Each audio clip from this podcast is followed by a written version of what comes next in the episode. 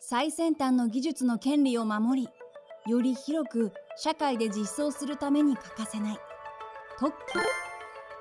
近年特許の重要性が高まっているそうです。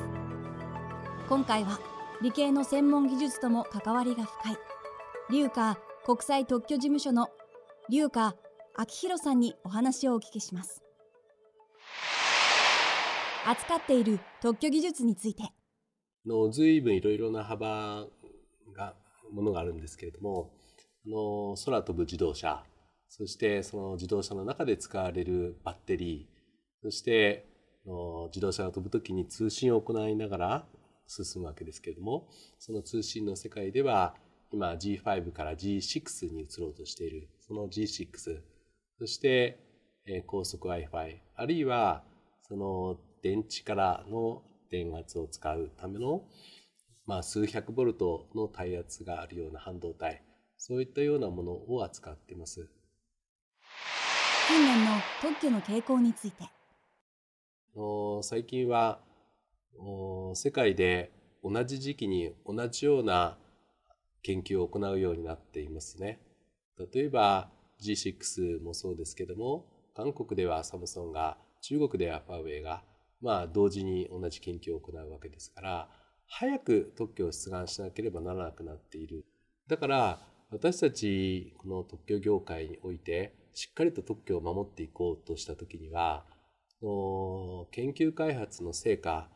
を後追いで出願するのでは実はもう遅いということなんですね。何しろマーケット立ち上がる前ですからまだ開発者はいません。したがって他のものを開発している人たちに集まってもらって将来きっとこういう製品が大きくなってくるよねとじゃあここに生じる課題が何だろうかということをみんなでブレインストーミングするんですね。でその時には過去の研究の延長ではないですから必要な情報も足りないですよね。そこで私たちの特許調査の中でその分野で将来想定されている課題あるいはそれらの課題を解決するための技術の要素といったものを集めてきてでそれを適宜ご紹介をしながらブレインストーミングを行っていくんですね。これが大変大きな成果を上げてます。それを私たちの事務所では特許ビジュアライゼーションと呼んでます。で例えばのデジタルカメラがマーケットが縮小するということは随分前から分かっていたことなんですね。そこでそのデジタルカメラの技術を使ってどういうふうに事業を展開しようかというご相談を承ってそこで探していった一つのあのマーケットがですね監視カメラだったんですね。じゃあそこの中で何か特許的に強く抑えられる分野がないかということでリサーチをしたところ将来カメラの解像度がどんどん上がるそして監視カメラはできれば1年間の録画をしたいするとメモリが足りないあるいは通信の速度が足りないということで大きな課題が見つかりましたからそうすると私たち特許の観点からはこれはチャンスなんですね。じゃあどうするかということでお客様あるいは発明者とずっとディスカッションを続けましてで結局顔の部分だけを高い解像度で保存しようとそういうソリューションが見つかってでその方向で随分多くの特許を取りました。そしてそれが先行して後追いで監視カメラの事業化が行われて世の中に提供されたと。そんな例があります。特許の重要性が高まっている理由とは？そうですね。あの特許の重要度っていうのはご存知のように世界であのどんどん高まってます。それなぜかと言いますとねの先ほど少し申し上げましたけども世界でいろいろな企業が同じ時期に同じ研究をするようになっているとこれはの背景として、まあ、情報通信の発達が挙げられますよね。世界で知識レベルが均一になってきたんですね。しかも研究もある一箇所で行う必要がなくって分散して行っていますからあの情報の伝播が早くてそして新たな製品新たな企画ということについても世界で企業が同時に参加して情報をシェアしてそそしてそれぞれの企業が研究してますからあの結果として非常に多くの分野での地域内の産業というのが成り立たなくなっているんですよね。多くの分野で国際産業の中で勝てるか否かそれが日本の中で事業を続けられるかどうかということになってきました。つまり世界の中で本当に勝っていける部分に集中をしてそこでのどんどん研究のスピードを速めることでトップを走り続けると。で世界の企業がそれぞれそれを目指そうとすると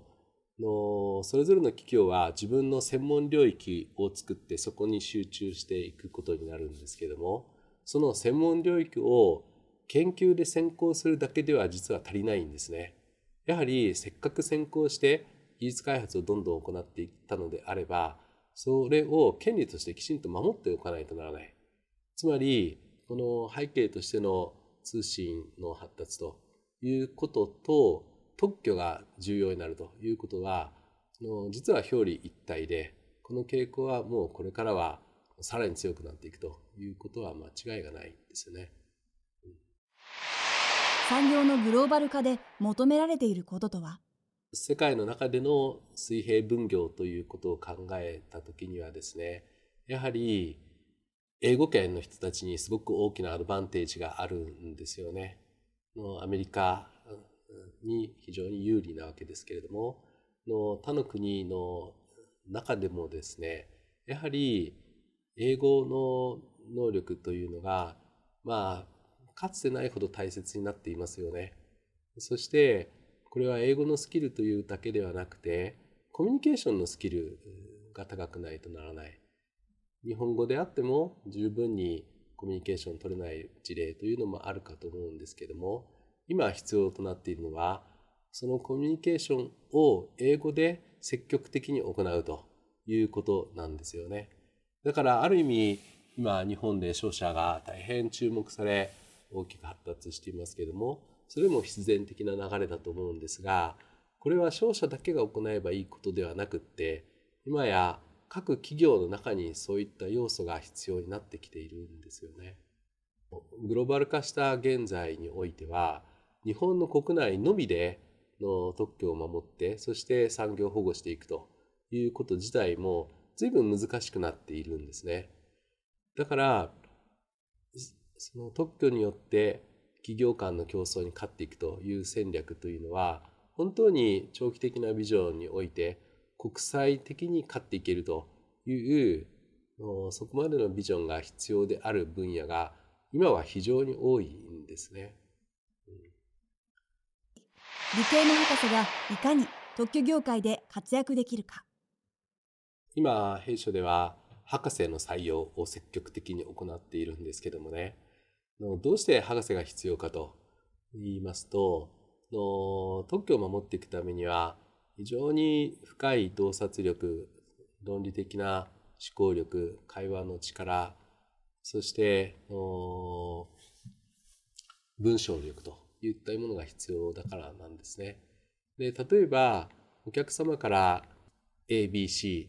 つのステップである目的が達成されるそういう発明を伺ったとしますよね。こういう権利を取るこれは簡単なことかもしれません。ただ問題は本当にその権利が有効かどうかなんですね。例えば実は A が A' で A'BC でも同じ目的が達成できたとすれば ABC の特許って意味がなくなるんですよね。それだけではなくて自分たちが ABC を特許出願してこれが公開されることで競合会社はむしろあなるほどこういう方法があるのかそれだったら A'BC で私たちは実現できるねということでのそれが分かるとすれば競合会社をむしろ助けることになってしまうんですよね。つまり特許出願には自分たちを守るという側面と競合会社を助けるという側面の両方がありますからの思いついたもの発見した発明これだけを出願していけばいいということではないんですね。じゃあ公開はされるけれどもその結果として競合会社に対して結論勝っていけるのかどうかということまでを見抜いた上であるいは少なくとも戦略として勝つという戦略を立てた上で権利を取っていかないとなりませんね。でじゃあその戦略としてどうするかとそれは例えばの ABC と伺った時にじゃあ他に A' ダッシュでもいいのかどうかあるいは ABC の C の部分が C' ダッシュでもいいのかどうかということをまず発明者と深くディスカッションをしないとならない。そしてのそれらによっても目的が達成されるのであれば合わせて権利化を行わないとならない。場合によってはあの A2 ダッシュ A3 ダッシュとあまりにもバリエーションが多くってとても守りきれないということになったらむしろ特許出願自体を中止するというようなあの本当に勝っていけるのかという会話が必要です。そしてその A ダッシュあるいは C ダッシュそしてどれだけのバリエーションが他にもあり得るのかということを発明者とディスカッションするためには相当な技術力が要求されます。それをあのきちんと行っていける人たちとして博士っていうのは非常にポテンシャルが高いんですね。もともと研究の過程においてもディスカッションということに鍛えられていますし新たな文献を調査するということにも鍛えられていますからあの私たち特許事務所の中でも非常に大きな多くの活躍をしてくれています。特許事務所を選んだ理由とは？そうですね私はまず技術が大好きだったんですねそれから世界のいろんな人と会話してみることが好きでしたし英語力ということも使いたかったのでそれら全部を使える場所がどこかなと思ったら特許事務所だったというのが特許事務所を選んだ理由ですね。特許の権利化で大変なことはありますか？何しろ技術の流星って時代とともに変わりますよね。私たち特許事務所のお仕事も中心の分野がだんだん時代とともに変わっていくんですがその時に新たな技術にチャレンジしてそれを自分のものにしていく必要がありますね。その新たな技術の分野にチャレンジするというところであの最初随分苦労することっていうのはあります。今までで一番苦労したものは？まあ一番苦労したものとしてはあのバイオですね。これは今もそうですが世界各国でとにかくバイオをしっかりと理解できる専門の人が欲しいんですね。だから諸外国で研究者たちとお会いしての我々の特許事務所をご紹介すると必ずじゃあバイオのドクターが何人いるのかという回答が返ってきます。そして私たちの特許事務所でもバイオ素晴らしいなこれをきちんと守っていきたいなという気持ちはありましたけれども以前はなかなかバイオの仕事は私たちの分野にすることができなかったんですね。今はドクターたちも増えましてご依頼をいただくようになりましたけれども組織としてのそれだけの知識経験というものをきちんと備えていかないと新しい分野にはなかなか対応していけない場合がありますね。日本の科学技術の未来について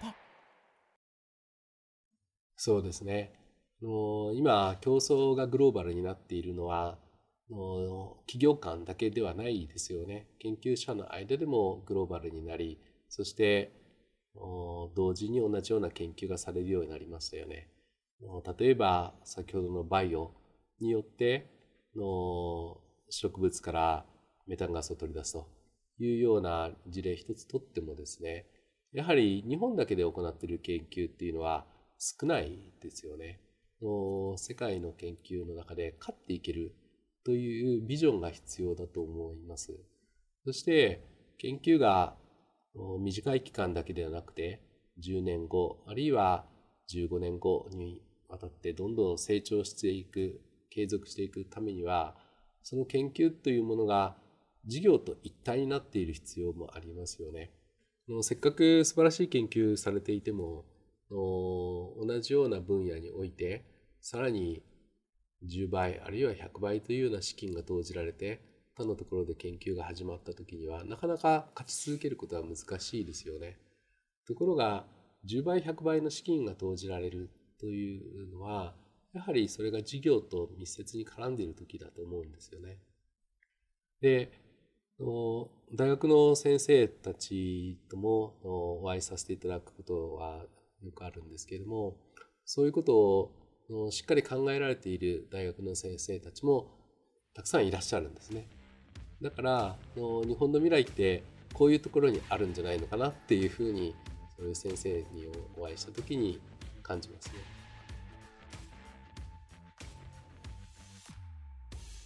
この番組は産経新聞社と理系人材の就活を支援する明るくがお届けしました